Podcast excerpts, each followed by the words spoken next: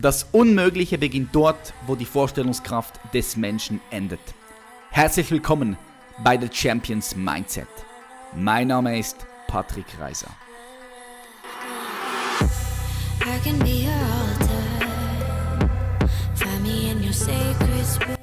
Und welcome back.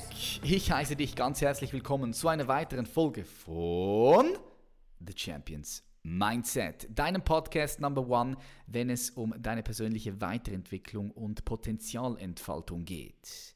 Ich freue mich, dass du hier wieder eingeschaltet hast und committed bist zu dir selbst. Wir haben heute den Aufwachmediziner am Start, so nennt er sich, Stefan Hiene. Er lebt und lehrt an der Schnittstelle von Hingabe und Selbstermächtigung. Achtung, jetzt kommt ein richtig cooler Satz von ihm. Er unterstützt Menschen auf dem Weg in die einmalige Großartigkeit und die großartige Einmaligkeit. Stefan dekoriert deine Worte schneller als du denken kannst. Er schaut schneller hinter die Kulissen als dir lieb ist und er zeigt dir, worum es dir in Wahrheit wirklich geht. Stefan ist Buchautor und pflegt oder unterhält ebenfalls ein Podcast. Aber ich möchte dir gar nicht zu viel verraten. Wir steigen einfach direkt ein und ich sage ganz herzlich willkommen bei The Champions Mindset. Stefan Hiene. Hi Stefan, herzlich willkommen hier in der Show. Danke, dass ich dabei sein darf. Ja, cool, dass du hier bist. Mm, ich bin mal ein bisschen auf deiner Webseite rum, äh, rumgestöbert, habe ich da. Ich äh, finde es richtig cool, was für, für Inhalte du auch vermittelst, auch in deinen zwei Büchern, wo ich im Laufe von diesem Gespräch auch nochmal darauf eingehen möchte. Jetzt Stefan, für all die Zuhörerinnen und Zuhörer, die hier zuhören, die keinen Plan haben, wer du bist. Wie erklärst du Menschen, die du das erste Mal triffst, vielleicht irgendwo im Urlaub, äh, was du machst?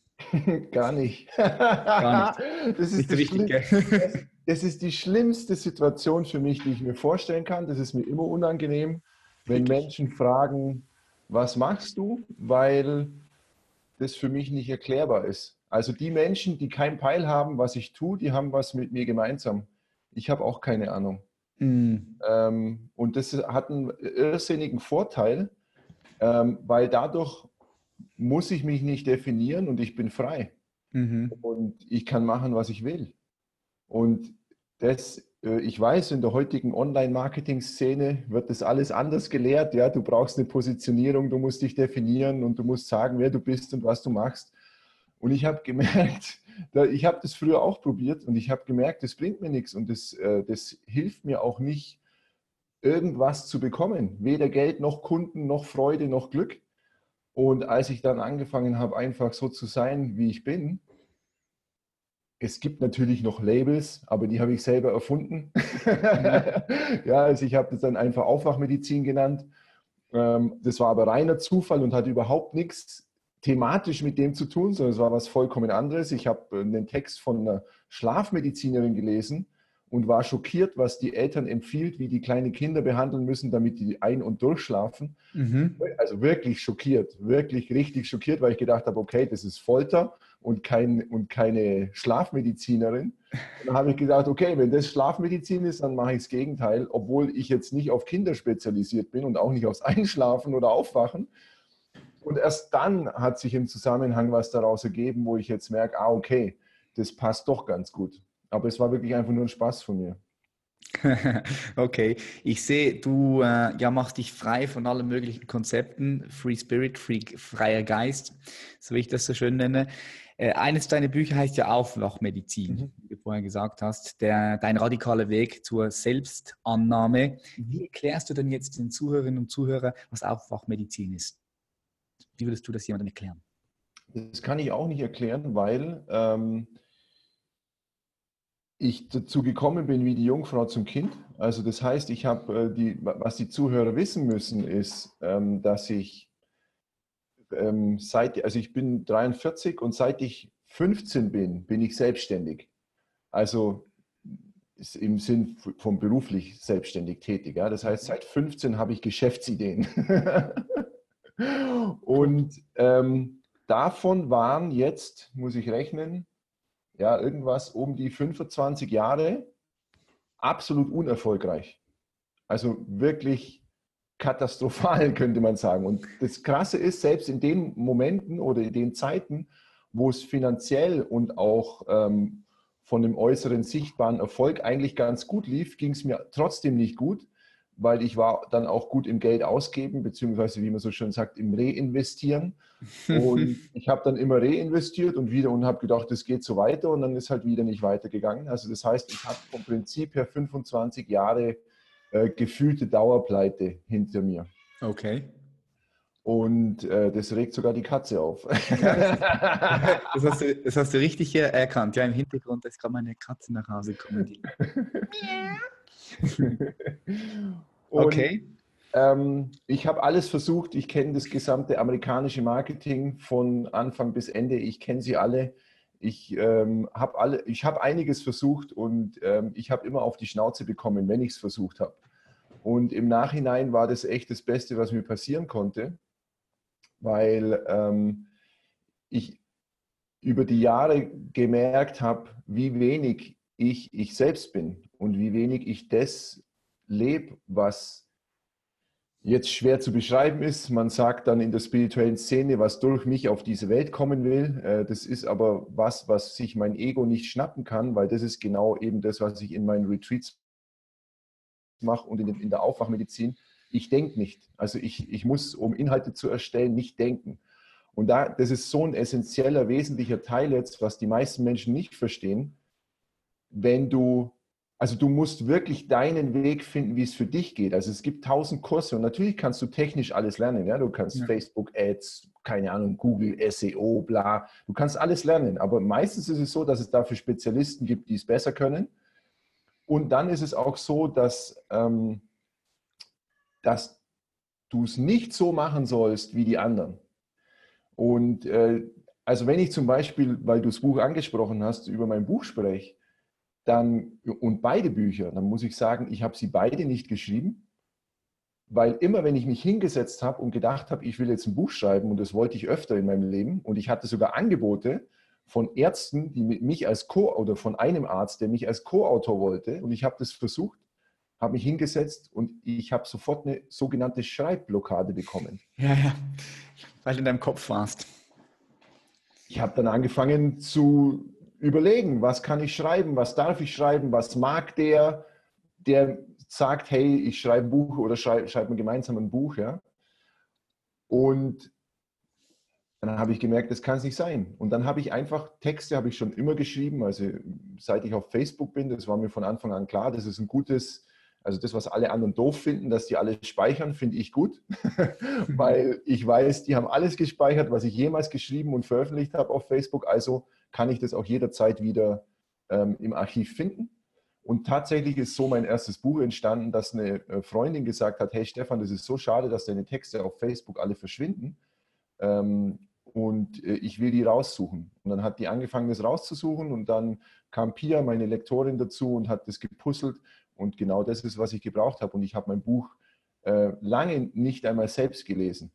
Also ich habe 49 Wunder habe ich dann einmal im Zug, weil man es relativ schnell lesen kann, ähm, weil es nicht so, so umfangreich ist, nicht viel Text, ähm, habe ich dann mal im Zug gelesen. Aber die Aufwachmedizin habe ich bis heute zum Beispiel nicht gelesen. Ich kann es ja. dir gar nicht sagen, was drin steht. Also ja. ich weiß ein paar Texte. Natürlich, wenn du mir jetzt den Text zeigst und sagst, ja, hast du den geschrieben, dann kann ich das schon noch mich daran erinnern wahrscheinlich, aber ich, ich kenne die Inhalte nicht. Und das ist der entscheidende Punkt, was auch bei meinen Retreats ist. Äh, was wirkt, ist nicht das, was da steht. Das ist was anderes. Das ist, ähm, und das kann ich nicht beschreiben, weil ich dazu keinen Zugang habe und auch keine Ahnung davon. Und das ist mir auch, um ganz ehrlich zu sein, vollkommen egal. Also wenn jetzt Leute sagen, ah, ich weiß, was bei dir wirkt, ist mir wurscht, weil das Entscheidende, was es gibt, ist die Wirkung. Ja? Und das ist die Berührung. Ich habe das so schön mal realisiert. Ich habe den Frank Kern mir angeschaut aus den USA, ein ganz bekannter Marketer dort. Und ich habe den total bewundert und habe gedacht, wow, der ist so geil, der ist so cool und der ist so lässig und der macht es und der verdient Millionen und das will ich auch. Und dann habe ich gedacht, okay, ich muss einfach nur nachmachen, was er sagt. Ja, ich muss einfach das machen, wie er sagt, weil ich mich so berührt gefühlt habe. Und dann habe ich es versucht und es hat gar nichts funktioniert. Und dann habe ich realisiert, na Alter, das was, das, was du toll findest, ist nicht sein Konzept, sein Programm, seine Technik, das, was er erzählt, sondern was du toll findest, ist sein, das, wie er ist und das ist mhm. seine Schwingung hinter den Worten. Das hat mit dem, was, also klar, er erzählt hat was von Marketing und ich fand den cool. Und das gilt aber für alle Menschen. Ob die was über Marketing oder Spiritualität oder Ernährung erzählen, ist total egal. Die Frage ist, fühlst du dich angezogen oder abgestoßen? Wenn du dich angezogen fühlst, geh näher. Wenn du dich abgestoßen fühlst, dreh dich um und geh. Ganz einfach. Ja, eigentlich. Das ist, mhm. das ist ein sehr, sehr guter Tipp hier, den du jetzt hier am rausgehauen hast, auf jeden Fall. Ich sage auch immer den Leuten, hey, entweder, entweder ja, magst du mich, ja, dann kannst du meine YouTube-Videos schauen, fühlst ja. eine Resonanz. Ja. Und dann gibt es ganz viele andere YouTube-Channels, die du verfolgen kannst. Ja? Ähm, cool. Ich möchte ganz gerne nochmal zurück in deine Kindheit, weil du mir gesagt hast, seit 15 bist du eigentlich ja, selbstständig oder hast Geschäftsideen, die die du, unter, die du in deinem Kopf und in deinen Gedanken unterhältst. Wie bist du denn aufgewachsen? Was hast du, hast du was gelernt? Bist du in die Schule gegangen oder hast du da komplett drauf geschissen? Ja, ich hätte, ich hätte sehr gerne komplett drauf geschissen, weil ich immer gemerkt habe, da stimmt was nicht. Ja. Aber das Problem äh, als Kind ist natürlich, du bist ja abhängig von den Erwachsenen, weil die geben dir Unterkunft und Essen und solche, solche essentiellen Sachen. Ja, und sind die Götter für dich dann in diesem Alter. Genau, absolut. Und äh, ich habe aber gemerkt, irgendwas passt hier nicht. Es passt nicht. Das ist, irgendwas ist hier nicht richtig. Aber ich konnte es natürlich noch nicht mal artikulieren. Und weil ich es nicht artikulieren konnte, sich das aber so ungut angefühlt hat, hat habe ich total rebelliert. Ja, ich bin da eher der, in dem Bereich der extrovertierte Typ und ich hau dann auf die Kacke und habe dann im Lauf meiner gymnasialen Schullaufbahn halt 15 Verweise kassiert und drei Direktoratsverweise und ja, aber es, ist nichts in dem Sinn, worauf ich stolz bin, aber es tut mir, um ganz ehrlich zu sein, auch nicht leid oder ich bereue es auch überhaupt nicht, weil ein Kind hat gar keine andere Möglichkeit. Also du kannst nur, die werden entweder introvertiert oder extrovertiert und entweder sind sie dann depressiv oder sie sind halt die sogenannten Rebellen. Ja? Mhm. Und, äh, das, und dann sagt man, ah, jetzt ist er in der Pubertät. Nein, der ist einfach in der Phase, wo er erkennt, ihr habt alle einen Knall. Und ihr, das Ganze, das alles, was ihr mir erzählt, kann nicht die Wahrheit sein, aber das kann man als Kind ja so nicht erläutern. Das, man, ist, man checkt es ja gar nicht. Also manche Kinder checken es früher und können das dann auch sehr konkret ähm, artikulieren, aber ich konnte es nicht. Der höchste Schulabschluss oder, oder den, den höchsten Abschluss, den ich habe, ist halt Abitur. Und das war schon im letzten Jahr der absolute Katastrophe, das überhaupt zu bewältigen, das überhaupt noch fertig zu machen. Und dann hat mein Leben einfach einen sehr seltsamen Verlauf genommen. Ich wollte erst Radprofi sein, was ich dann auch ein paar Jahre war. Ähm, dann ging ich in die New Economy, habe dort äh, Firmen gegründet und ähm, dann habe ich schon gemerkt, das ist es auch nicht, weil da muss ich mich arg verstellen. Ich war in der Politik, äh, also im, im, Sinn von Verbandsarbeit und solche Geschichten. Also ich habe teilweise sehr tiefe Einblicke bekommen, die ich eigentlich gar nicht wollte, ähm, wo ich halt hinter die Kulissen schauen konnte und gemerkt habe, das, das passt ja alles nicht. Ihr spielt alle nur eine Rolle, es seid alles nicht ihr, das ist alles ein Fake. Und habe dann angefangen, auch mein Business entsprechend anders zu machen. Habe dann das, die, die letzte Station, die ich da hatte, war dann, äh, dass ich äh, eine Agentur für Sandevents gegründet habe. Also ich habe temporäre Stadtstrände und Sandskulpturen gebaut. Und ähm, das war teilweise sehr erfolgreich, also mit dem meistbesuchten Sandskulpturenfestival aller Zeiten auf der Berliner Fanmeile. Das war eine Hausnummer. Aber der gewünschte, gefühlte Erfolg ist ausgeblieben. Und äh, dann bin ich, ähm, dann hatte ich einen Moment, wo ich gemerkt habe, ähm, so geht es nicht mehr weiter, das macht mir keinen Spaß. Ich ähm, ich hatte da praktisch das erste Gebet äh, in meinem Leben gesprochen und habe gesagt, lieber Gott, mir ist ab sofort alles scheißegal. Ich will nur noch wissen, was soll das hier? Wie alt warst du da? Ah, schwer zu sagen. Ich glaube so um die 30 in dem Bereich, 29, 30 glaube ich. Mhm. So, und ähm, ich müsste nachrechnen. Ich bin ganz schlecht im, mit Zahlen und mit, mit Sachen merken. Und ähm, da bin ich dann anschließend pleite gegangen. Meine Bank hat mich in die Pleite getrieben. Wirklich, also so ganz klassisch, wie man, wie man das oft hört. Ja, die, du hast eine Linie, weil du halt weißt, also weil die Bank halt sieht, da gibt es hohe Eingänge, ja. äh, hohe Umsätze und dann kriegst du natürlich auch mal eine, eine, eine Linie von 10.000, 15.000 Überziehungskredit und das habe ich ausgenutzt ähm, und dann hat sich die Bank gemeldet, ja, in letzter Zeit läuft es ein bisschen schlechter und äh, bitte innerhalb der nächsten sechs Wochen zurückzahlen. Dann habe ich gesagt, ja, ihr seid lustig. ihr seht ja, dass es schlechter läuft, also wie soll ich das dann zurückzahlen? Dann habe ich gesagt, ja, okay, wenn, wenn, das nicht passiert, dann kündigen wir dein Konto. Und für mich war das damals so, ich weiß nicht, ob das tatsächlich so ist, aber gekündigtes Konto bedeutet Schufa-Eintrag und damit konnte ich nicht mehr geschäftstätig sein. Mhm. Ähm, und ich habe, weil ich kein neues Geschäftskonto bekommen habe und ich hatte damals noch keine Alternativen, habe mich auch nicht auf die Suche gemacht, weil mir das eigentlich ganz recht kam. Äh, natürlich kann ich das erst jetzt im Nachhinein sagen und das ist ein großes Problem bei vielen, die über diese Zeiten reden. Das hört sich nur im Nachhinein geil an. Währenddessen findet man, dass man in der größten Scheiße seines Lebens steckt und ähm, hat dann aber dazu geführt, dass ich aus heiterem Himmel plötzlich diesen unfassbar dringenden Wunsch entwickelt habe, der, den ich mir bis heute nicht erklären kann, dass ich unbedingt nach Gran Canaria will. Für mich war das immer Ballermann 2 und damit absolut indiskutabel, ja, absolut unter meinem Niveau, äh, habe ich gedacht und habe dann aber die schönste Insel der Welt kennengelernt. Und das war der, praktisch, das war der Anfang vom Ausstieg, aber es war eigentlich der Einstieg in mein Leben. okay, ja, verstehe dich, verstehe dich. Ich kann mir ein bisschen so vorstellen, aufgrund von dem, was du mir jetzt gesagt hast, du hast ein bisschen viel auch rumexperimentiert, ja, Dinge gemacht, die vielleicht nicht jeder macht. Also was du mir da erzählt hast, dass du auch künstlerisch tätig warst und solche Soundskulpturen gemacht hast, mhm. ist auch nicht, was jeder macht, ja.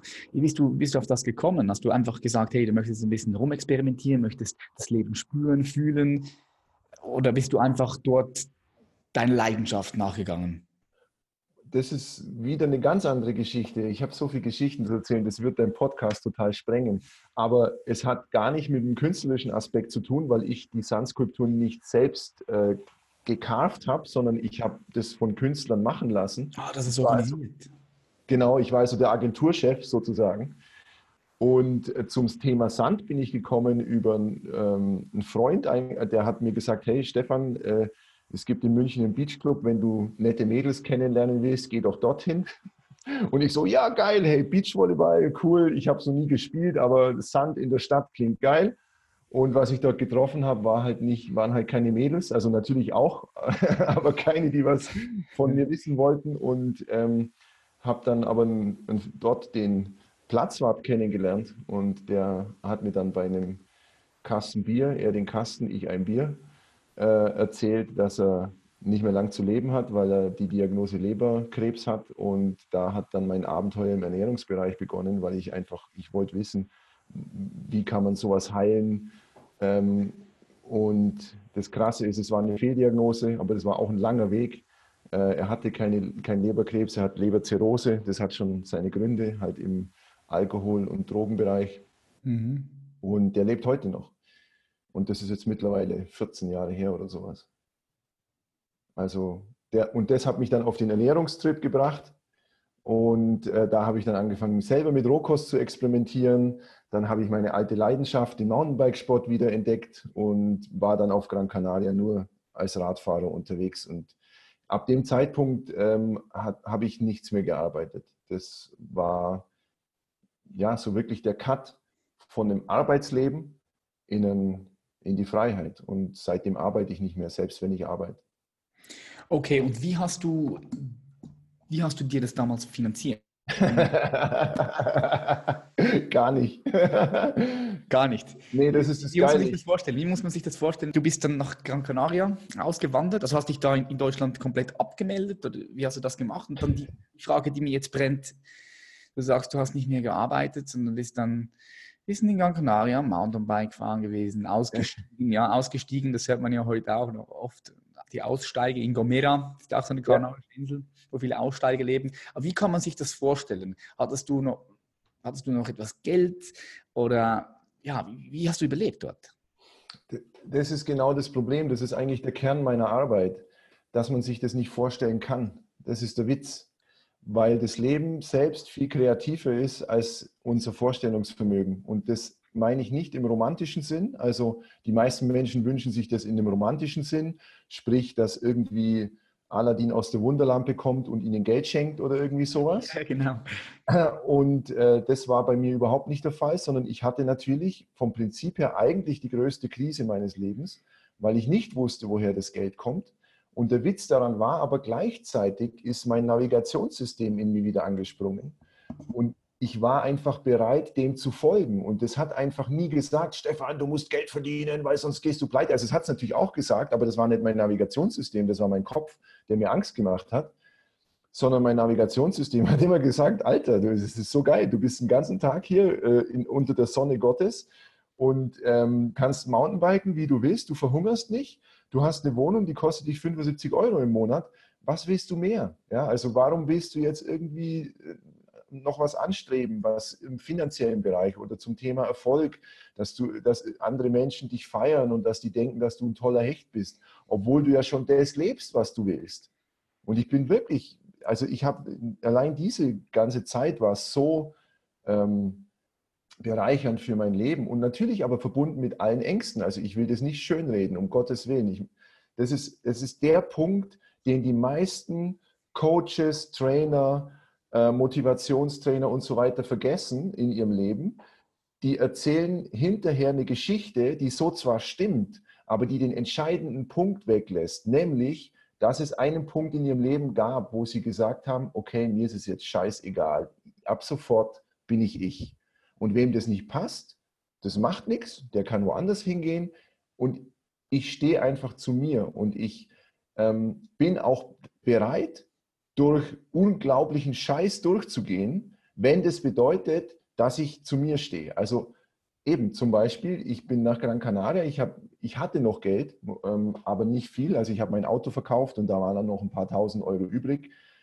Aber ich, es gab eben tatsächlich auf Gran Canaria den Zeitpunkt, wo ich kein Geld mehr hatte. Kein Geld in der Tasche, kein Geld auf dem Konto und auch nicht die Möglichkeit, mir von einem Freund Geld auszuleihen und auch keine Aussicht auf einen Job. Und ich war so stur, dass ich gesagt habe, obwohl ich wüsst, weiß, ich könnte Mountainbike Guide machen ja, und da ein bisschen Geld verdienen. Ich wusste, ich kann es nicht machen, weil es sich nicht gut anfühlt. Also habe ich es nicht gemacht und habe diesen Gelddruck einfach da sein lassen. Und das ist der entscheidende Punkt, den viele Menschen in ihrem Leben nicht erleben wollen. Nämlich diesen Druck, wo du einfach bereit bist, den zu fühlen und zu sagen, okay, und trotzdem folge ich mir und trotzdem stehe ich zu mir. Und ähm, ich knick nicht ein und sage, ja, aber Geld ist wichtig und das kann man doch nicht einfach ignorieren. Ja klar, so kann man reden. Aber die andere Sache ist, willst du frei sein oder willst du Geld haben? Finanzielle Freiheit kommt, von, kommt nicht davon, dass du so viel Geld hast, dass du nicht mehr drüber nachdenken musst, sondern finanzielle Freiheit bedeutet die Freiheit von Gedanken über Finanzen. Das ist, die, die, die Menschen verstehen nicht, dass ein, dass ein glücklicher, reicher Mensch absolut frei sein muss im Sinn von, der darf nicht verhaftet sein an seinem Geld. Egal, ob der Millionen oder Milliarden hat, sobald der verhaftet ist und sagt, das ist meins und das ist wichtig und das hat eine Bedeutung und dem gebe ich viel Bedeutung, wird er unglücklich. Das geht gar nicht anders. Und glückliche, reiche Menschen müssen total frei sein und die dürfen nicht verhaftet sein es, und es gibt viele unglückliche reiche Menschen. Ich sehe ich seh den Punkt auch, ja, definitiv. Also ich, ich kenne auch ganz viele Menschen, die, viel, sehr viel Geld haben, die aber mental so an das Geld gebunden sind, dass sie es halt ja. trotzdem nicht genießen können. Die sind auch wirklich dann nicht frei. Äh, und, und, genauso gibt es das, das, das Umgekehrte. Ja? ja? Ich sage, ich sage, warum, warum nicht beides haben? Ja, kannst du beides haben. Viel Geld haben und trotzdem mental nicht an Geld ähm, zu haften. Ja? ja? Genau, der Punkt kam aber bei mir eben erst durch diese Pleite. Weil wenn mhm. ich das, wenn ich vorher Geld bekommen hätte, durch was auch immer, dann hätte ich diese Transformation nicht durchlaufen. Und ich war der Meinung, Geld ist wichtig. Also wir leben in einer sehr schizophrenen Welt. Das ist den meisten Menschen gar nicht klar. Ähm, und das betrifft natürlich auch nicht alle, aber ich lebte in dieser schizophrenen Welt, nämlich einerseits äh, in einem Elternhaus aufgewachsen, wo es ganz klar war, dass die Reichen die Bösen sind, mehr oder weniger, ja, und die Arschlöcher und, und so weiter. Und dass die nicht sehr sozial sind, obwohl man eigentlich gar nichts über sie weiß und obwohl man damit alle über einen Kamm schert. Und auf der anderen Seite braucht man Geld aber dringend zum Leben. Und Geld ist was Wichtiges. Und das ist total schizophren, weil was ist es jetzt? Ist es jetzt böse oder gut?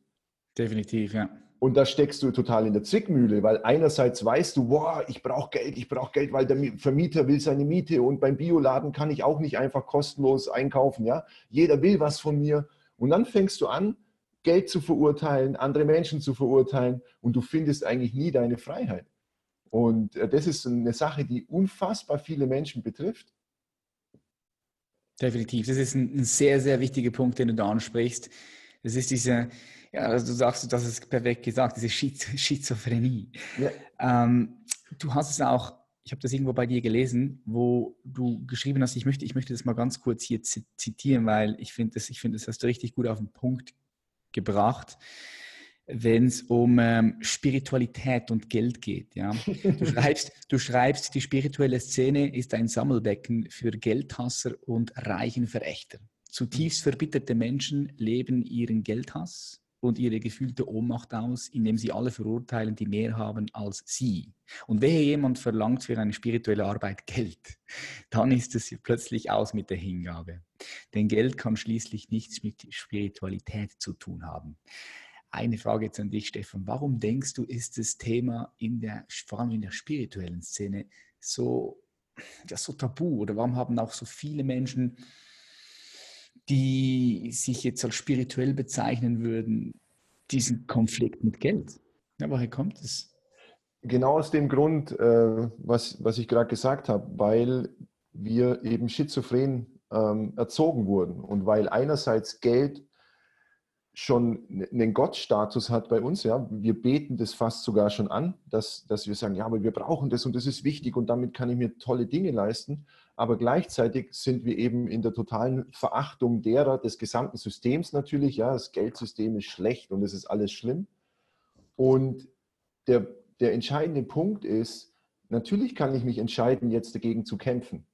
Aber die Frage ist immer, was ich mit diesem Kampf erreiche. Und ich habe diese Transformation in meinem eigenen Leben so krass erlebt. Ich kann dir jetzt auch keine Manifestationsseminare anbieten, ja, wo ich dir zeige, wie du Geld manifestierst, weil ich musste, um das zu schaffen, also um jetzt Geld zu haben und damit im Frieden zu sein, wirklich durch zehn Jahre unfassbare Scheiße durch, wo ich mir immer gedacht habe, hey, warum kriegst du deine PS nicht auf die Straße? Und es hatte unter anderem den Grund, damit ich endlich davon loslasse, dass ich das endlich erkenne. Ein ganz primitives Beispiel. Ähm, bei mir war eine Programmierung, die war ganz klar und einfach. Mercedes-Fahrer sind Arschlöcher. Das war einfach klar. Unhinterfragt. Also Angeber vor allem, ja, und so Poser und. Und hast mal einmal eine schlechte Erfahrung gemacht und dann hat sich direkt abgespeichert bei dir im System. Nicht, das ist das Krasse, nicht einmal das, sondern meine Eltern haben schlecht darüber gesprochen. Also wenn der Onkel sich einen Mercedes gekauft hat, dann war er ein Angeber.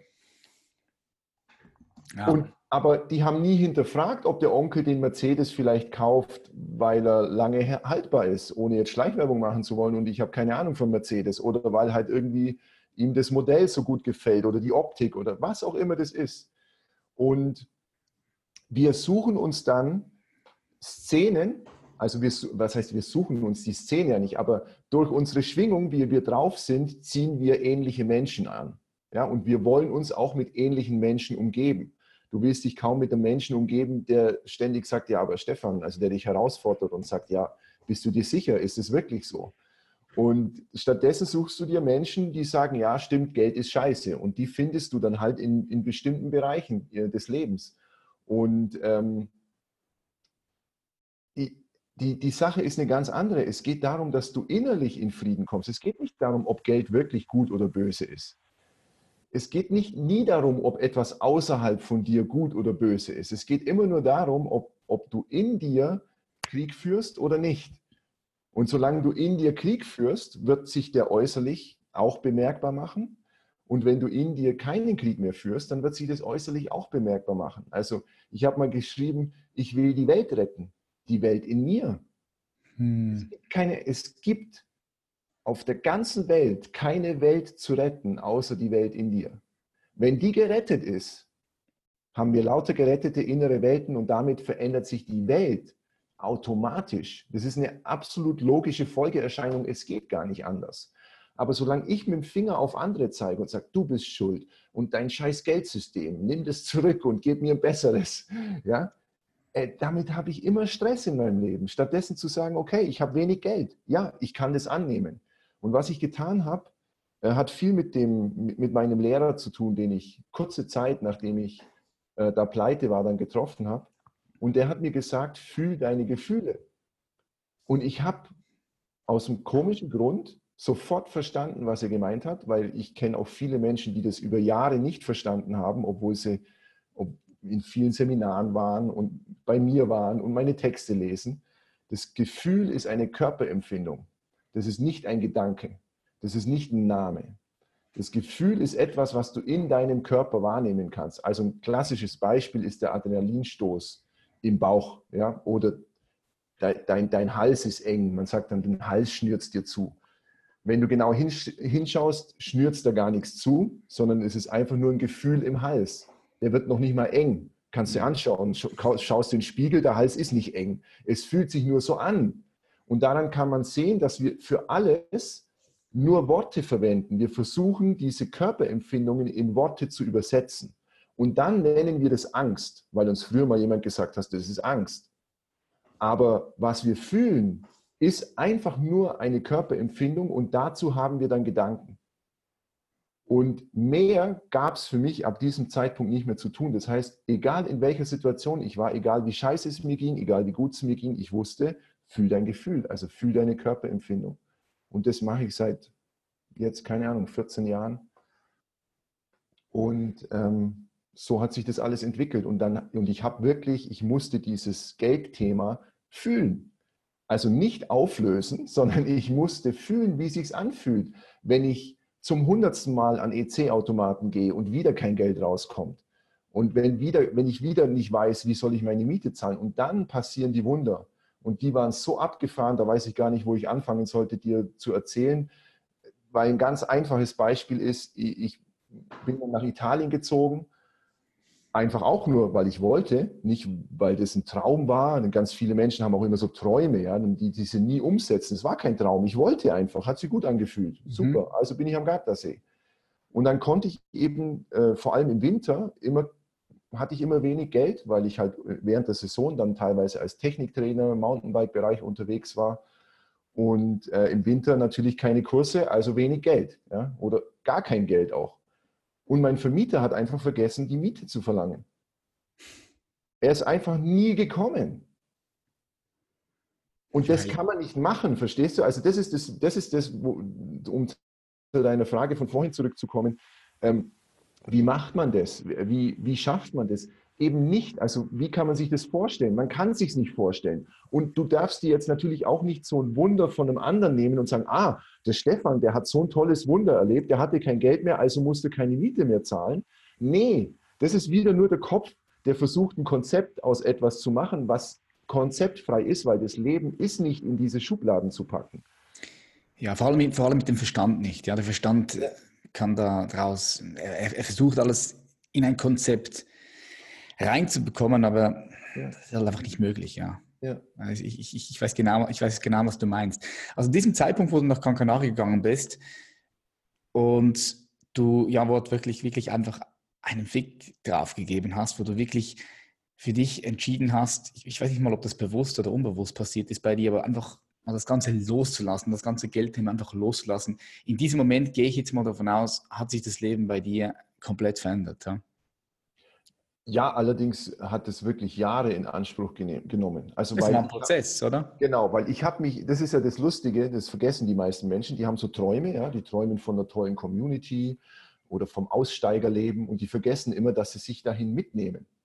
Ja, also das heißt, wenn ich vorher ein tendenziell depressiver Miesepeter bin, dann ist die Wahrscheinlichkeit groß, dass wenn ich in meinem Traumland bin mit weißem Sandstrand, Palmen und Villa, dass ich dann immer noch ein Miesepeter bin, weil das einfach meine, in Anführungsstrichen meine Natur ist. Es ist natürlich nicht meine wahre Natur, aber es ist halt das, was ich gelernt habe. Und solange ich das mit mir rumschleppe, brauche ich nicht meinen, dass ich durch äußere Veränderungen tatsächlich auch eine innere Veränderung schaffe, sondern es läuft umgekehrt. Durch meine innere Veränderung schaffe ich eine äußere. Und ähm, der, wie gesagt, also das, das war nicht so, ich gehe nach Gran Canaria und alles ist aufgelöst. Teilweise ja, aber größtenteils auch nein, sondern das war dann ein Prozess von vielen Jahren, der gefolgt ist. Und erst vor drei Jahren, im Januar vor drei Jahren, habe ich gemerkt, dass sich das praktisch, dass sich das wirklich aufgelöst hat, weil ich kein Geldthema mehr hatte. Und dann kam Geld. Plötzlich war Geld da und ich wusste, ich wusste gar nicht, wohin damit. Und dann wusste ich genau, in dem Moment, wo viel Geld da war, wusste ich, okay, und jetzt nicht daran festhalten, weil sonst verfällst du genau wieder in den gleichen Scheiß. Und dann habe ich es verschenkt. Ich habe es einfach verschenkt. Okay. Nicht alles. Und teilweise habe ich natürlich auch Schulden zurückgezahlt von früher, die ich noch hatte. Solche Sachen. Ja, auch zum Beispiel hier am Gardasee, so, so verrückt. Der Biohändler hat mich monatelang anschreiben lassen. Ja, und irgendwann am Ende vom Winter habe ich dann halt mal wieder ein paar hundert Euro zurückgezahlt.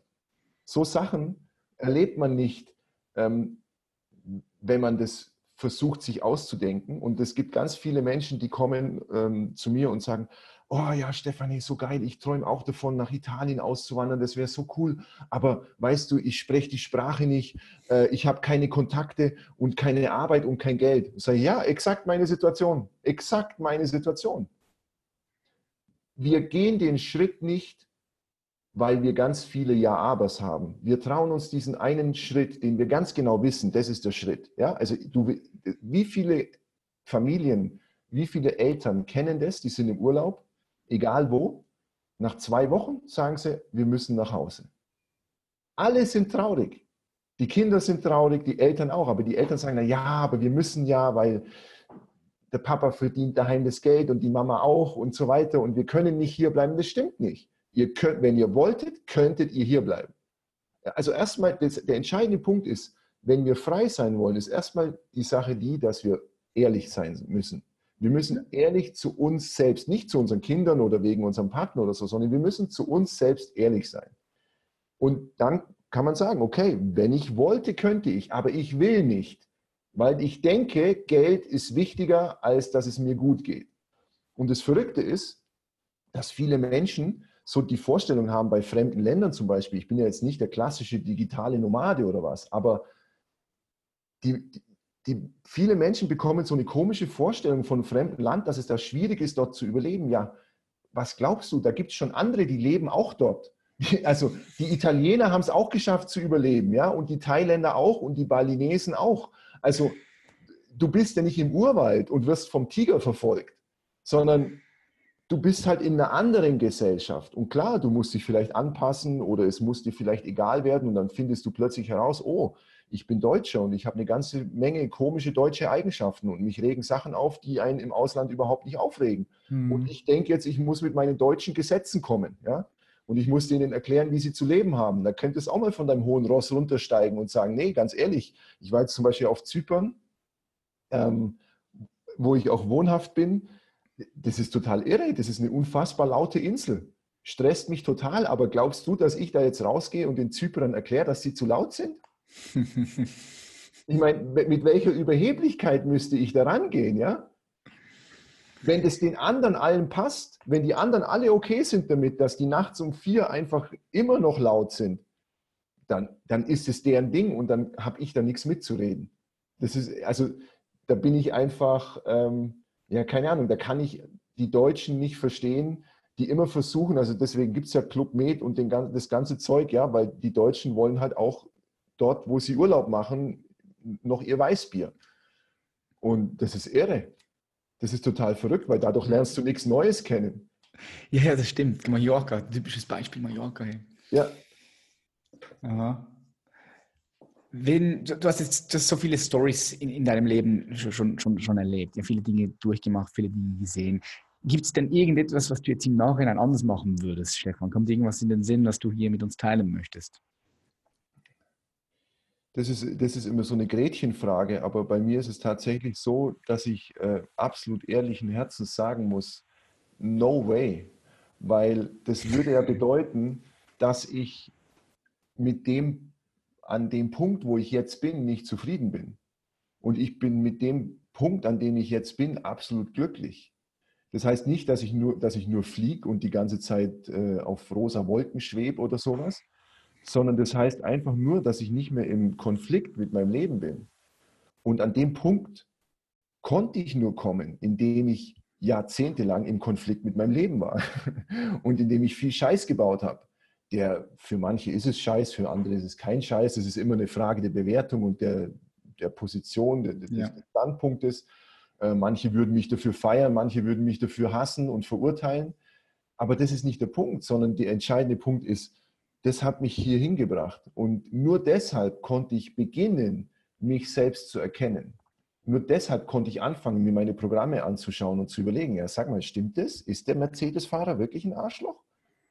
Also, und woher nimmst du das und warum ist es so? Und woher kommen deine Programmierungen? Und meine Mutter hat mich mal gefragt, und das fand ich so lustig, weil das war zu einer Zeit, wo ich eben wieder pleite war.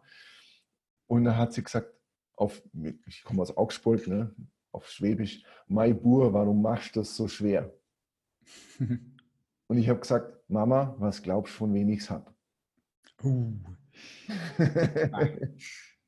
Aber das ist die Wahrheit. Und das ist nicht, das, der, der entscheidende Punkt ist, das war nicht böse von mir, sondern das war in dem Moment meine absolute Selbsterkenntnis, dass das nichts ist, was zu mir gehört, sondern das ist etwas, wir, wir alle bekommen von unserem Umfeld, und es sind halt im, am Anfang unseres Lebens sind es die Eltern, später kommen Verwandte dazu und Lehrer und so weiter. Wir bekommen einen gewissen Rucksack mit. Den haben wir nicht von uns, das ist nicht unserer. Und wir müssen, es muss einen Punkt in unserem Leben geben, wo wir in der Lage sind, diesen Rucksack entweder zurückzugeben oder stehen zu lassen und einfach zu sagen, das war eure Welt, das ist okay, ihr dürft so sein, das ist vollkommen in Ordnung, aber meine ist es nicht. Ich lebe jetzt was anderes. Und das Krasse ist, das hat mein Vater sogar mal gesagt, ich lebe vom Prinzip her seine Träume. Aber ohne, dass ich dieses Traumleben führe, ja, weil ich habe ja kein Geld. und zumindest hatte ich kein Geld und es war eben nicht einfach. Und ähm, er, in ihm gibt es auch einen Teil, der das gerne gemacht hätte. Der, mein Vater hätte gern in seinen 30er Jahren, äh, hätte der gerne einen Campingplatz in Südfrankreich aufgemacht. Hat er aber nicht gemacht, wegen der Sicherheit, weil wir halt ein Haus haben und mhm. das ist halt der sichere Weg. Und das ist auch okay, das ist kein, das ist kein Problem. Aber ich habe halt den unsicheren gewählt und der ist für mich so viel befreiender und so viel schöner. Kannst du den Zuhörerinnen und Zuhörern hier vielleicht noch einen Tipp geben, wie Sie diese Illusion von Sicherheit einfach mal ja, erstens erkennen und dann den Schritt nach, vorwärts machen können in Richtung, in Richtung äh, Freiheit? Das ist so schwer, weil wenn das nur ein Tipp wäre, der da helfen würde, das wäre geil. Das wäre der Knaller. Ja. So wie ja. immer auf YouTube, so hey, fünf Tipps, um erfolgreich zu werden. Du weißt, was ich meine. Ja, so ja, ja, klar. Die, der, der entscheidende Punkt ist, den hast du schon gesagt, das ist, du musst in der Lage sein, erstmal zu erkennen, dass alle Sicherheit vorgestellt und damit illusorisch ist. Also das heißt, wenn wir zum Beispiel eine Versicherung abschließen, dann denken wir, dass jetzt was sicher ist, aber das stimmt ja nicht. Es, der Schaden kann immer noch eintreten. Das Einzige, was eventuell abgesichert ist, ist der finanzielle Wert davon. Aber ob du dir ein Bein brichst, äh, ändert nichts an deiner Krankenversicherung, beziehungsweise umgekehrt, die Krankenversicherung ändert nichts an deinem Beinbruch. Das ändert nur, dass es dann eben von einem Arzt betreut wird. Ja?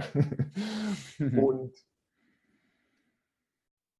also es, gibt ein klassisches Beispiel im unternehmerischen äh, Bereich die Unternehmer, also wir, viele Menschen denken, sie, Selbstständigkeit ist ihnen zu riskant. Ja? Die sagen, ah, das geht nicht, weil wo soll das Geld herkommen und das ist ja schwierig und ich brauche Sicherheit. So, was machen sie? sie äh, statt für ihre eigenen Träume zu arbeiten, lassen sie sich für, von jemandem anstellen und arbeiten für seine Träume. Was nicht verkehrt ist. Das, ist. das ist kein Urteil darüber, weil es gibt einfach Menschen, die dienen gern, also die dienen gern anderen, damit die ihre Ziele erreichen. Und das ist vollkommen in Ordnung, weil sie damit auch ihr Ziel erreichen. Wenn du so ein Mensch bist, absolut alles okay. Aber was wir tun, ist in der Regel nicht, dass wir uns selbst kennen und dass wir wissen, ah, ich diene gern, ich arbeite gern für andere, sondern wir denken, das ist Sicherheit bei einem Unternehmer. Und wir verstehen gar nicht, und das ist wirklich verrückt, das ist so lustig, weil ich ja so oft in der, in der Position und in der Rolle des Unternehmers war, der tut nur so, als könnte er dir Sicherheit bieten. Der, der bildet sich das auch nur ein. Der denkt halt, ja, sein Unternehmen gibt es für immer, aber wie viele Unternehmen sind schon pleite gegangen? Und dann musste sich der Angestellte plötzlich von heute auf morgen einen neuen Job suchen. Wenn er Glück hatte, hat er einen bekommen. Wenn er Pech hatte, war er halt arbeitslos. Und das ist keine echte Sicherheit. Und der Unternehmer tut aber so, obwohl er es nicht weiß, kein Unternehmer weiß es wirklich, wie lange sein Unternehmen besteht. Und er tut aber so, als wäre das Gesetz, als wäre das sicher. Und das verkauft er dir. Und dafür bekommt er deine Arbeitskraft, deine Zeit, dein Investment in sein Unternehmen. Und wenn einem das klar ist, dass es nur eine illusorische Sicherheit ist, dann kannst du genauso gut für dich selbst gehen, auf die Schnauze fallen, wie ein kleines Kind, wieder aufstehen, weitermachen. Kein Kind fragt sich beim Laufen lernen, und es, viele Kinder fallen oft hin, die kommen nicht zu ihren Eltern und sagen, ja, aber Mama, was ist denn der Sinn davon? Ich, ich verstehe das nicht. Warum soll ich laufen lernen? Das, das, das kennt ein Kind nicht. Und die machen sich dann nicht Gedanken darüber, ob das Sinn macht oder über den Sinn des Lebens oder des Laufens lernen oder dass sie gescheitert sind, jetzt eine gescheiterte Existenz. Denkt kein Kind. Das Kind macht nur eins. Das probiert, fällt hin, steht wieder auf, probiert es nochmal. Und ähm, das ist, das ist das Einzige, was ich, äh, was ich mitgeben kann. Wenn wir in diesen Zustand von Kindern zurückfinden können, das ist ein absoluter Segen. Das ist, äh, das ist das Beste, was uns passieren kann.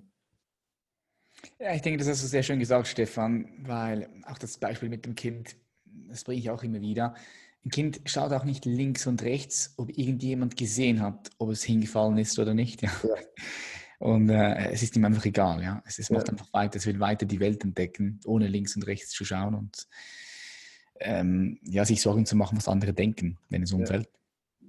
Richtig schön. Mm, jetzt, du hast mir gesagt, du hast auch, auch, auch, Lehrer gehabt oder, oder ein, ein, Mentor in, in, in, Gran Canaria dann auch, ich denke auch immer wieder in, in deinem Leben. Gibt es irgendwelche Menschen jetzt, die, die jetzt noch leben, mit denen du sehr, sehr gerne mal essen gehen würdest, ja, die dich inspirieren?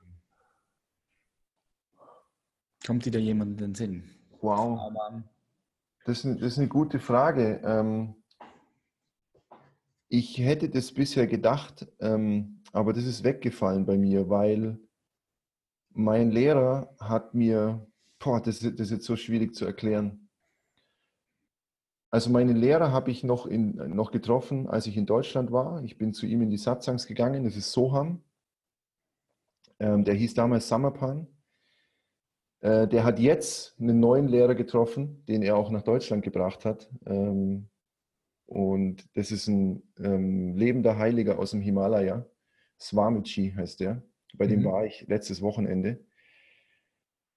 Und da gibt es einen entscheidenden Punkt und den, den merke ich so sehr, das ist so krass. Es geht nicht um den Menschen, es geht um die Energie, die er repräsentiert. Das geht nicht darum, dass ich mit dir Kumpel werde und mich mit dir zum Abendessen treffe, wenn du mir was zu geben hast, sondern es geht darum, wofür du stehst, was, welche Energie du übermittelst. Ja? Und das ist bei allen Menschen unterschiedlich. Und davon kann man schon profitieren, bevor man mit dem Abendessen geht, weil das ist auch eine Sache, die ich bei mir ganz oft erlebe. Die, die Menschen denken sich, wow, der Stefan, ah, der ist so toll, mit dem würde ich gerne mal Kaffee trinken. Ja, aber die verstehen nicht, ich bin auch privat ein ganz normaler Mensch, ich bin auch beruflich oder öffentlich ein ganz normaler Mensch. Ähm, nur das kann sein, dass ich gar keine Lust habe, Kaffee trinken zu gehen. Oder es kann sein, dass du mich nervst beim Kaffee trinken. Oder es kann sein, äh, dass ich dir nur Scheiß erzähle beim Kaffee trinken, was dich gar nicht inspiriert. Das ist ein, für mich ist es ein falscher Drang, wenn wir von den Menschen etwas Privates haben wollen. Ich will von meinen Lehrern nichts Privates. Ich will, für mich ist es so, dass mein Lehrer in mich reingeflossen ist. Und das war nicht er als Person, sondern das war die Energie, das war das, wofür er steht. Und dafür bin ich dankbar in einem Ausmaß, den ich, das ist, was, was ich in Worten überhaupt nicht beschreiben kann. Weil so, das ist das viel größere Geschenk, als mir einen Kaffeeklatsch mit meinem Lehrer oder auch mit einem Coach oder wer auch immer oder einer inspirierenden Persönlichkeit zu wünschen. Das ist, und das kann man auf alle Bereiche übertragen. Also zum Beispiel, das ist so wichtig, dass du das ansprichst. Das ist so geil. Danke für diese Frage. Endlos genial. Weil, ja, egal welches Beispiel, nimm, nimm eine Sängerin, Rihanna, ja? dann hat die Fans und die Leute denken, wow, das wäre so geil und die mal zu treffen und mal in den Arm zu nehmen und mal einen Kaffee zu trinken und so weiter. Und dann gibt es ein Meet and Greet und das wird verlost und so weiter. Ja, aber Alter, das, was die zu geben hat, die Musik, die gibt sie dir doch schon. Und das ist sogar kostenlos. Das hat, du brauchst nichts mehr von der. Also die hat ihr Talent schon verschenkt. Hier über meinem Kamin hängt ein Zitat, da steht drauf, geh nicht ohne der Welt deine Musik gegeben zu haben.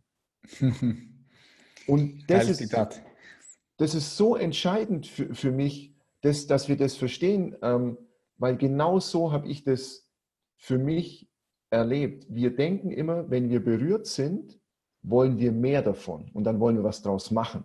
Dann wollen wir ein Business draus machen, dann irgendwas, ja, irgendwie Geld damit verdienen und das wiederholen, ja, aber du kannst Berührung nicht wiederholen, die passiert im Moment. Und was, was wir üben könnten, statt diese Menschen treffen zu wollen, ist, dass wir sagen, wir fühlen die Berührung, während wir ihnen bei der Musik zu, zuhören. Und wenn wir das tun, werden wir zu dem Menschen, der selbst die Berührung teilt. Und wenn das alle Menschen machen, einfach nur ihre Berührung teilen, dann verändert sich diese Welt und dieses System, bevor wir was dagegen haben können. Weil wir dann wirklich die Veränderung sind, wie es Mahatma Gandhi so schön gesagt hat.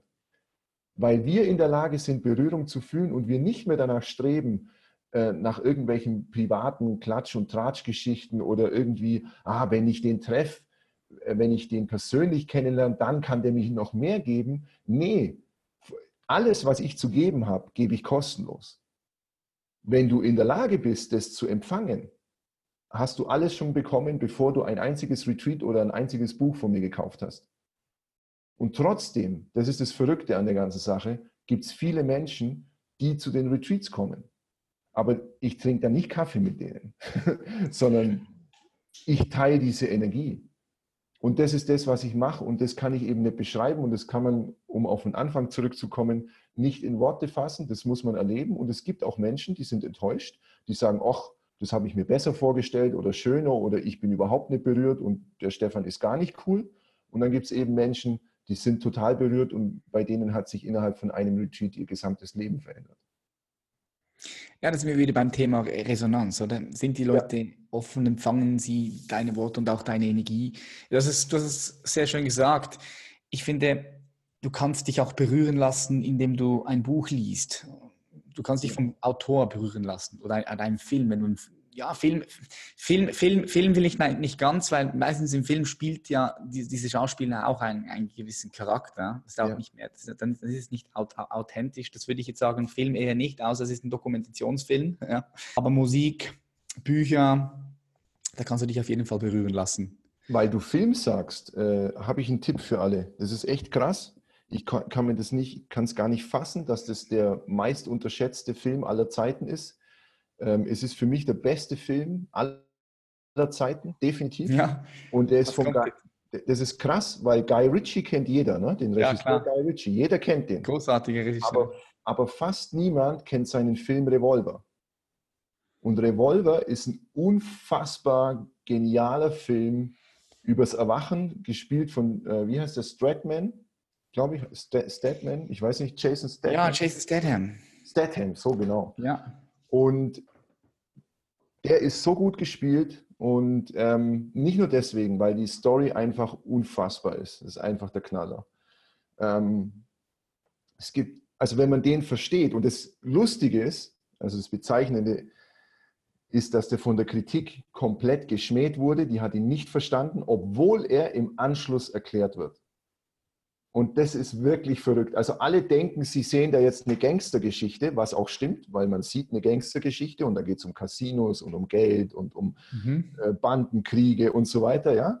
Und man versucht die ganze Zeit die Logik zu verstehen und man denkt über die Geschichte nach und man realisiert gar nicht, welche Transformation der, der Protagonist, der Hauptdarsteller äh, durchläuft und die stellt er wirklich absolut gelungen dar. Das ist unfassbar. Und das ist die Transformation, um die es geht. Das ist äh, unser Erwachen. Und das ist fantastisch. Und viele Filme haben dieses Thema eigentlich als Hintergrund. Viele Filme, viele Geschichten sind vom Kern her sehr, sehr spirituelle Geschichten. Es geht ganz oft um die Heldenreise und die ist immer ein Spirit, hat immer einen spirituellen Charakter. Aber man sieht es nicht, weil man nur auf die Geschichte achtet und nicht auf die Transformation, die in dem Helden, in dem Protagonisten stattfindet. Also Revolver, absolut empfehlenswerter Film. Geil, äh, habe ich mir aufgeschrieben. Ich, ich, bin mir gar nicht sicher, ob ich den schon mal gesehen habe. Vielleicht ist es ein älter, etwas älterer Film. Aber ja, ich werde ihn auf jeden Fall mal kurz abchecken. Jason Statham, auch ein geiler Schauspieler. Ähm, ja, geil. Ich denke, ich denke sowieso, solche Filme, du, du, wenn, du, wenn du wach genug bist und bereit bist, dann erkennst du auch die, die tiefere Geschichte dahinter. Aber wenn du halt den Film guckst und dich nur auf die Action-Szene konzentrierst und du einfach den tieferen Sinn nicht verstanden hast, dann, dann liegt es halt einfach da, daran, dass du einfach noch nicht wach genug bist, ja, und nicht empfänglich für das, für das bist, ja. Das, ich sehe das auch immer wieder, wenn ich Filme schaue von früher, die ich mal geschaut habe, so mit 18, 19, 20 und ich gucke die heute wieder, dann sehe ich die mit einer völlig anderen Perspektive.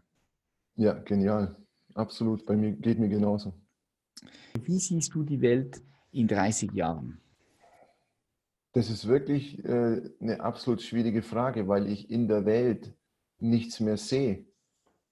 Weil ich schaue ja aus mir heraus. Und ich weiß ja, dass wenn sich meine innere Sicht verändert, dass sich dadurch die Welt verändert, ohne dass sich die Welt faktisch, real verändert hat. Das ist so verrückt, das habe ich in so vielen verschiedenen Bereichen ähm, meines Lebens erlebt. Ich, ich konnte teilweise gar nicht mehr ich, es gab Zeiten, da konnte ich nicht mehr an den Himmel schauen, weil ich durchgedreht bin. Und weil ich gedacht habe, ich kann nie wieder glücklich sein, weil das, was ich da sehe, ist furchtbar. Und es ist alles weg. Das ist alles weg. Und das hat nichts damit zu tun, ob sich es wirklich geändert hat oder nicht, sondern es hat damit zu tun, dass sich in mir etwas geändert hat. Und ich habe meine Freude und mein Glück in mir. Und es ist nichts Künstliches, wo ich die ganze Zeit happy spiele oder sowas. Mich gibt es auch in der schreienden Version und in der angestrengten und in der furchtbar miesepetrigen Version. Ja, das ist gar keine Frage. Aber ich lebe mein Leben von innen nach außen und nicht mehr von außen nach innen. Und ich versuche nicht mehr äußere Umstände zu bewirken, damit es mir besser geht, sondern ich, ich verändere meinen Blick auf die Welt und ich versuche den ersten negativen Gedanken zu erwischen und ihn einfach, ihm einfach zu sagen, dass, dass er keinen Wert für mein Leben hat, dass er mir nichts bringt. Das heißt nicht, dass ich nicht negativ denken kann. Bin ich Weltmeister drin. Aber trotzdem kann ich ja in, in, im richtigen Moment, immer dann, wenn es mir auffällt natürlich, sonst nicht, kann ich diesen ersten negativen Gedanken mir anschauen, erwischen und sagen, hey, heute halt nicht, ja, komm morgen wieder. Und ich kann es gibt eine, eine Methode, die, ich, die ist so primitiv, ähm, dass sie fast schon lächerlich ist, aber sie ist, hat so unfassbare tiefe Wahrheit. Wir neigen dazu, unser Leben im Kopf und in der Vorstellung zu leben. Also dort entstehen die Probleme, dort entstehen die Geschichten, das, was ich mir über andere erzähle, ja, was ich über dich denke, wenn du nicht da bist, wenn ich dir nicht in die Augen schauen kann, sind einfach nur Mutmaßungen, wenn ich dich nicht fragen kann, wenn ich nicht weiß, was ist gerade wirklich bei dir los. Und so leben wir aber. Wir, machen, wir stellen uns die ganze Zeit vor, wir denken darüber nach, was andere gerade über uns denken. Da gibt es eine lustige Geschichte, die, das hat mich mal jemand gefragt äh, in meiner Gruppe, der hat gesagt, ah, Stefan, ich habe immer, wenn ich im Café sitze zum Beispiel, ja, dann denke ich mir, was denken die anderen wohl gerade über mich? Ja, Klassiker. Ich, genau, und dann habe ich gesagt, die denken nichts über dich, weil die denken gerade, was denken die anderen gerade über mich. Und es ist total verrückt, weil so entsteht eine komplette innere Welt, ohne dass außerhalb irgendetwas passiert ist. Und es geht natürlich weiter mit den Medien, ja, die dir eine Welt zeigen, die so nicht existiert. Und das ist jetzt die, Übung, beziehungsweise ein super banales Beispiel. In dem Moment, wo das ist, also wo du gerade dir, egal, können alle möglichen Themen sein, du denkst dir, dein Partner ist ein Arsch, äh, du denkst, äh, deine Freundin hat dich betrogen, du hast äh, im Fernsehen Nachrichten gesehen, die dir wehtun, du denkst über die Umwelt nach, alles Mögliche. In dem Moment, wo du das merkst, dass es dir dadurch schlechter geht, schau rechts, links, vorne zum Fenster raus und schau, was ist jetzt gerade wirklich hier. Und dann siehst du, wenn ich rausschaue, sehe ich hier ein Haus, Wolken, blauen Himmel, Sonne. Das ist das, was jetzt gerade tatsächlich hier ist. Wir behaupten dann immer, also gerade auch in der spirituellen Szene und in den esoterischen und überall, in der Öko, wo auch immer, wird dann gesagt, ja, aber das ist ja Verdrängung. Und das ist eben genau nicht Verdrängung, sondern es ist das Gegenteil. Das, was du vorher gemacht hast, war Verdrängung. Du hast nämlich die Realität, so wie sie für dich jetzt gerade erlebbar wäre, indem du rausschaust und siehst, ah, blauer Himmel, schön. Oder auch Wolken, auch schön. Regen, hm, schön. Das hast du verdrängt, indem du dir Gedanken darüber gemacht hast, über die Verschmutzung der Weltmeere, über die Ökokatastrophe durch Atomkraftwerke, was weiß ich, egal welches Thema das ist, ist vollkommen egal. Das können von banalsten kleinen Themen bis zu Weltthemen kann das alles sein. Und es ist nie die Wahrheit, sondern die Wahrheit ist immer, schau jetzt, was ist jetzt wirklich. Du musst noch nie mal zum Fenster rausschauen, kannst in deine Wohnung gucken, reicht auch. Und wenn du das schaffst, diesen Blick, deinen Blick zu schärfen, in dem Sinn, dass du sagst, was ist denn wirklich hier? Deine Aufmerksamkeit, dich zu fokussieren und zu sagen, wo ist denn das Schlimme? Dann realisierst du ja, krass, das ist ja gar nicht da. Das ist ja gerade wirklich nur ausgedacht.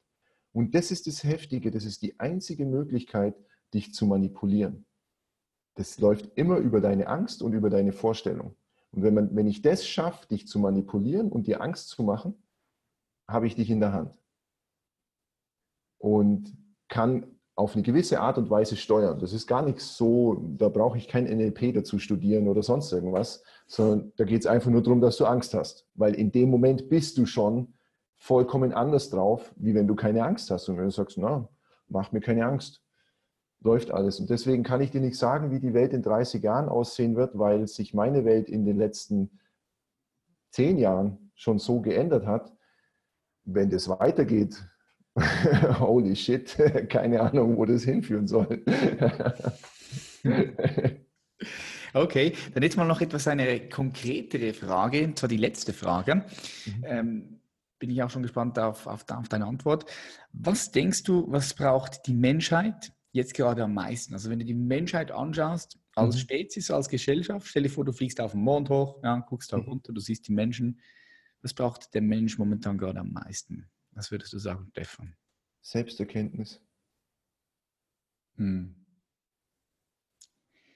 Selbsterkenntnis. Ja. Und wie holt er sich die? Das ist, gibt es äh, tausende verschiedene Methoden wahrscheinlich. Er, er, muss die Methode finden, die, also jeder muss seine individuelle äh, Methode finden, wie es für ihn geht. Vom Prinzip her ist dieses Leben hier für Selbsterkenntnis geschaffen, weil du kommst hierher als unschuldiges Wesen, du hast nichts Böses im Kopf. Ja? Du kommst nicht hierher als jemand, der andere tyrannisiert oder irgendwie sowas, und im Laufe der Sozialisation wird es halt anders oder kann anders werden. Und selbst die, diejenigen, die behaupten, ja, aber ich bin doch ein ganz guter Mensch, selbst bei denen gibt es was zu realisieren. Und äh, teilweise oder oft äh, sogar sehr große Traumata. Und das ist nichts, äh, ich spreche von Traumata nicht so wie die meisten anderen Menschen, sondern mir ist vollkommen klar, dass alle Menschen mehr oder weniger traumatisiert sind. Ja, definitiv, Weil, ja, würde ich auch sagen weil das nicht normal ist, hierher zu kommen und dann gesagt zu bekommen, was du zu tun und zu lassen hast. und das ist, das ist gefühlt für ein Kind kein geiler Zustand. Das hat, ein Kind hat die ganze Zeit einen eigenen Antrieb. Ja? Das ist die ganze Zeit orientiert an seiner Freude, an seiner Entfaltung, an, an, an seinem Nennenspaß, vollkommen egal, wie man es nennen will. Und wir unterstellen dem Kind, dass es sein Wille ist. Und es ist vollkommen absurd. Das ist nicht sein Wille, das ist sein innerer Drang, sich mitzuteilen, sich, sich zu zeigen, auf dieser Welt aktiv zu sein. Und dann erzählt man ihm, nein, das ist dein Wille und du hast dich nicht so aufzuführen, du musst es so machen und so machen und so machen und so darfst du es nicht. Und das ist immer traumatisch. So, so ein Erlebnis äh, ist, ist, das, ist sogar das größte Trauma, was man sich vorstellen kann. Und Unsere Aufgabe ist diese Selbsterkenntnis, nämlich zu realisieren, ah, vor dieser Traumatisierung waren wir vollkommen perfekte, heile, ganze Wesen. Da gab es nichts hinzuzufügen, nichts wegzunehmen, ist alles perfekt. Und wenn wir das realisieren, ist es, wird das Trauma, müssen wir das nicht aufarbeiten, wir müssen nicht irgendwie dran rumdoktern und schauen, dass es weggeht, sondern wir sind bereits vor dem Trauma. Und wenn du weißt, dass du vor dem Trauma bist und hinter dem Trauma und um das Trauma herum und mittendrin, dann musst du das nicht auflösen, sondern hast du es halt und es macht aber nichts mehr. Und es, ist, es, es äh, kann dich nicht mehr manipulieren, du manipulierst dich nicht mehr deswegen und du erkennst, dass du ein reines Wesen bist, dass, dass du keine, keine Absicht hattest, irgendjemand Schaden hinzuzufügen. Falls du es getan hast, war das einfach nur eine Folge deiner Erlebnisse, die du hattest. Das ist nichts, wo irgendeiner als böser Mensch hierher gekommen ist. Vollkommen unmöglich. Und die, um, um das geht es, das ist Selbsterkenntnis. Zu erkennen auch, dass du nicht der Körper bist. Dass es nicht sein kann. Das ist vollkommen verrückt, weil was, welchen Wert hat ein Körper ohne das, was da drin lebt? Ja. Yes, sehr, sehr schön gesagt. Das waren jetzt sehr schöne Schlussworte. Stefan Hiene hier am Start. Ähm, sag mal, Stefan, wo können die Leute dich verfolgen? Wenn sie sagen, hey, ist cool, was da der Stefan gesagt hat, ich möchte da mehr wissen, möchte mal ein bisschen schauen, was bei dem noch abgeht. Wo ja, bist du ja, zu finden? Hauptsächlich auf äh, stefanhine.de und Facebook, ähm, auch gleicher Name. Also Nachname ist wie die Biene, nur mit Heinrich am Anfang. Und ähm, ja, hauptsächlich dort. Auch ich bin überall eigentlich, auch YouTube, ein bisschen Instagram und so weiter, aber kann man, kann man alles rausfinden. Und es, ich habe natürlich ähm, immer wieder mal ein paar Retreats, äh, die mache ich am Gardasee, äh, worüber ich sehr glücklich bin. Am Anfang habe ich so gedacht, das ist ein absoluter Standortnachteil, äh, weil wer kommt denn an Gardasee? Ja, wer kommt denn nach Italien? Ja, ist schön dort, oder? Unfassbar. Aber ich habe gedacht, da kommen nur die Bayern und die Baden-Württemberger und am Schluss waren die Hamburger alle da und die Berliner. Also ja, es ist, ist genial, vor allem weil du rauskommst aus deinem, aus deinem bisherigen Leben. Du übernachtest nicht bei dir zu Hause, lernst eine neue Kultur kennen. Italien kennen die meisten zwar schon, aber du sprichst vielleicht die Sprache nicht so gut. Und es gibt was zu entdecken und das ist absolut schön hier. Also wir haben fantastische Räumlichkeiten ich mache das seit drei Jahren und ich mache das so gern. Es ist so ein Spaß. Cool, Stefan. Dann werde ich mal deine Plattformen da unten in den Show Notes verlinken. Ich Danke. sage vielen herzlichen Dank, dass du heute hier warst und dich mit uns ausgetauscht hast. Danke dir für deine Fragen. So schön. Sehr, sehr gerne. Ich wünsche dir weiterhin natürlich viel Erfolg bei all dem, was du tust und äh, wünsche dir alles Gute. Danke, dir auch. Danke dir. Bye, bye, Stefan. Ciao. Yes, das war's wieder, meine Freunde. Wenn du bis zum Schluss hier mitgehört hast, dann bist du committed. Du bist committed zu dir selbst, zu deinem Wachstum und zu deiner Potenzialentfaltung. Ich freue mich, wenn dir diese Folge gefallen hat und wenn das so ist, dann, wie immer, dann freue ich mich umso mehr, wenn du diese Podcast-Folge teilst auf Instagram, mich markierst oder auch auf iTunes eine positive Bewertung gibst. Ich sage herzlichen Dank, dass du dabei warst und ich freue mich extrem, dich in der nächsten Folge oder auf Instagram oder auf YouTube wieder zu begrüßen. Much love und bis zur nächsten Folge. Peace.